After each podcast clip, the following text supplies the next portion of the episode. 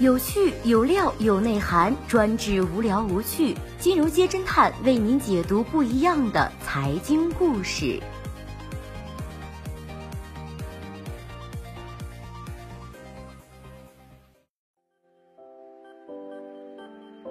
本期关注到的是杭州四千万豪宅被查封，五零一号及其男女股神和十亿大案女主。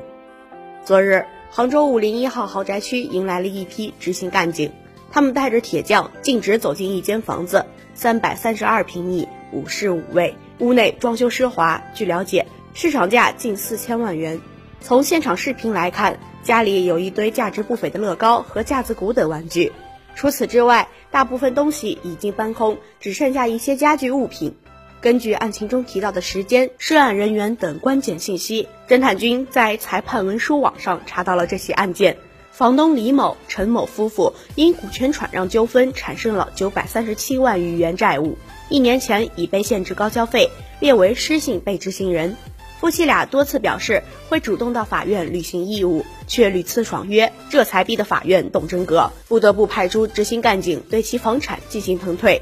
对于为何不支付九百三十七万，李某表示这是一个三角债，他直言自己是有能力偿还的，只是手头暂时不宽裕，准备接下来两天把钱还了。此外，他自称以前在法院工作，后来下海经商做房地产生意。做生意的百分之九十九的人都欠钱，这很正常的。李某如实说道。据天眼查显示，李某名下共有九家公司，多数与房地产有关，其中四家已显示吊销或注销。此外，他担任法人的公司有多个存在借贷纠纷和劳务合同纠纷。由于房屋内还有很多东西没有搬走，法院暂时先将房屋进行了查封。五零一号作为杭州知名小区，李某的家产在里面可能不足为谈。毕竟，这个有山有水有武林的地方，还有游资大佬女股神。五零一号位于杭州市中心，均价十万元每平米，二手房两千五百万元一套起步，堪称寸土寸金，是杭州有名的富人区，也是不少股神扎堆的地方。坊间流传，只要看转手的房屋数，就能猜测近期的大盘走势。有土豪的地方，自然少不了狗血剧情。去年，五零一号发生了一桩有名的公案。是的。老公的公，根据滨江区人民法院裁判文书网显示，二零零八年，杭州股神封某与原配结婚。据说，封某从二三十万的资金白手起家，一直炒到身家十个亿。二零一四年五月，原配发生严重车祸，住院两个月。就在这期间，封某认识了另一个妹子，很快就发展成了婚外情。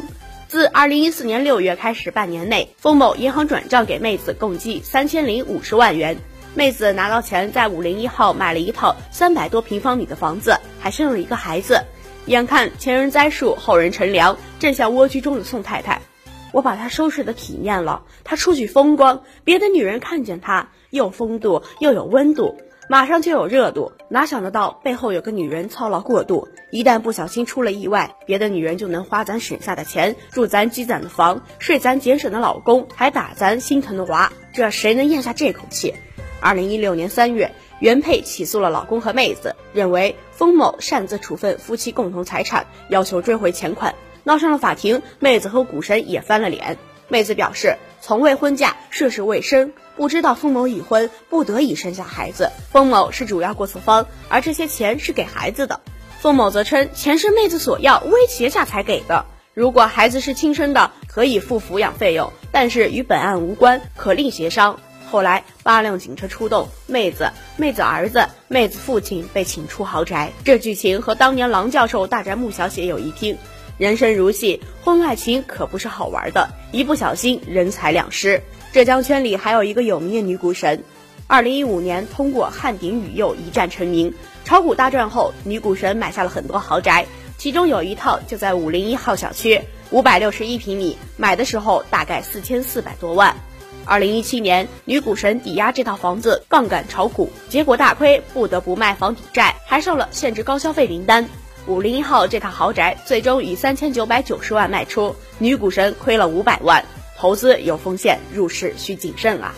还记得卷走十亿、穿着睡衣被抓回国的美女老板朱丽丽吗？朱丽丽相貌姣好，被称为金融才女，十六岁就出来工作，卖过服装。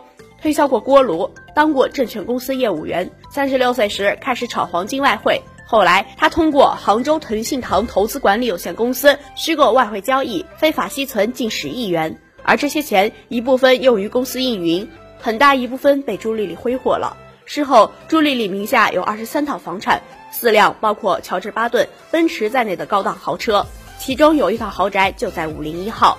有吃瓜群众估计。朱丽丽那套豪宅价值一亿人民币左右，豪宅小区故事多，你还知道哪些故事？欢迎评论区留言。好的，以上就是今天节目的全部内容，谢谢收听，我们明天再见。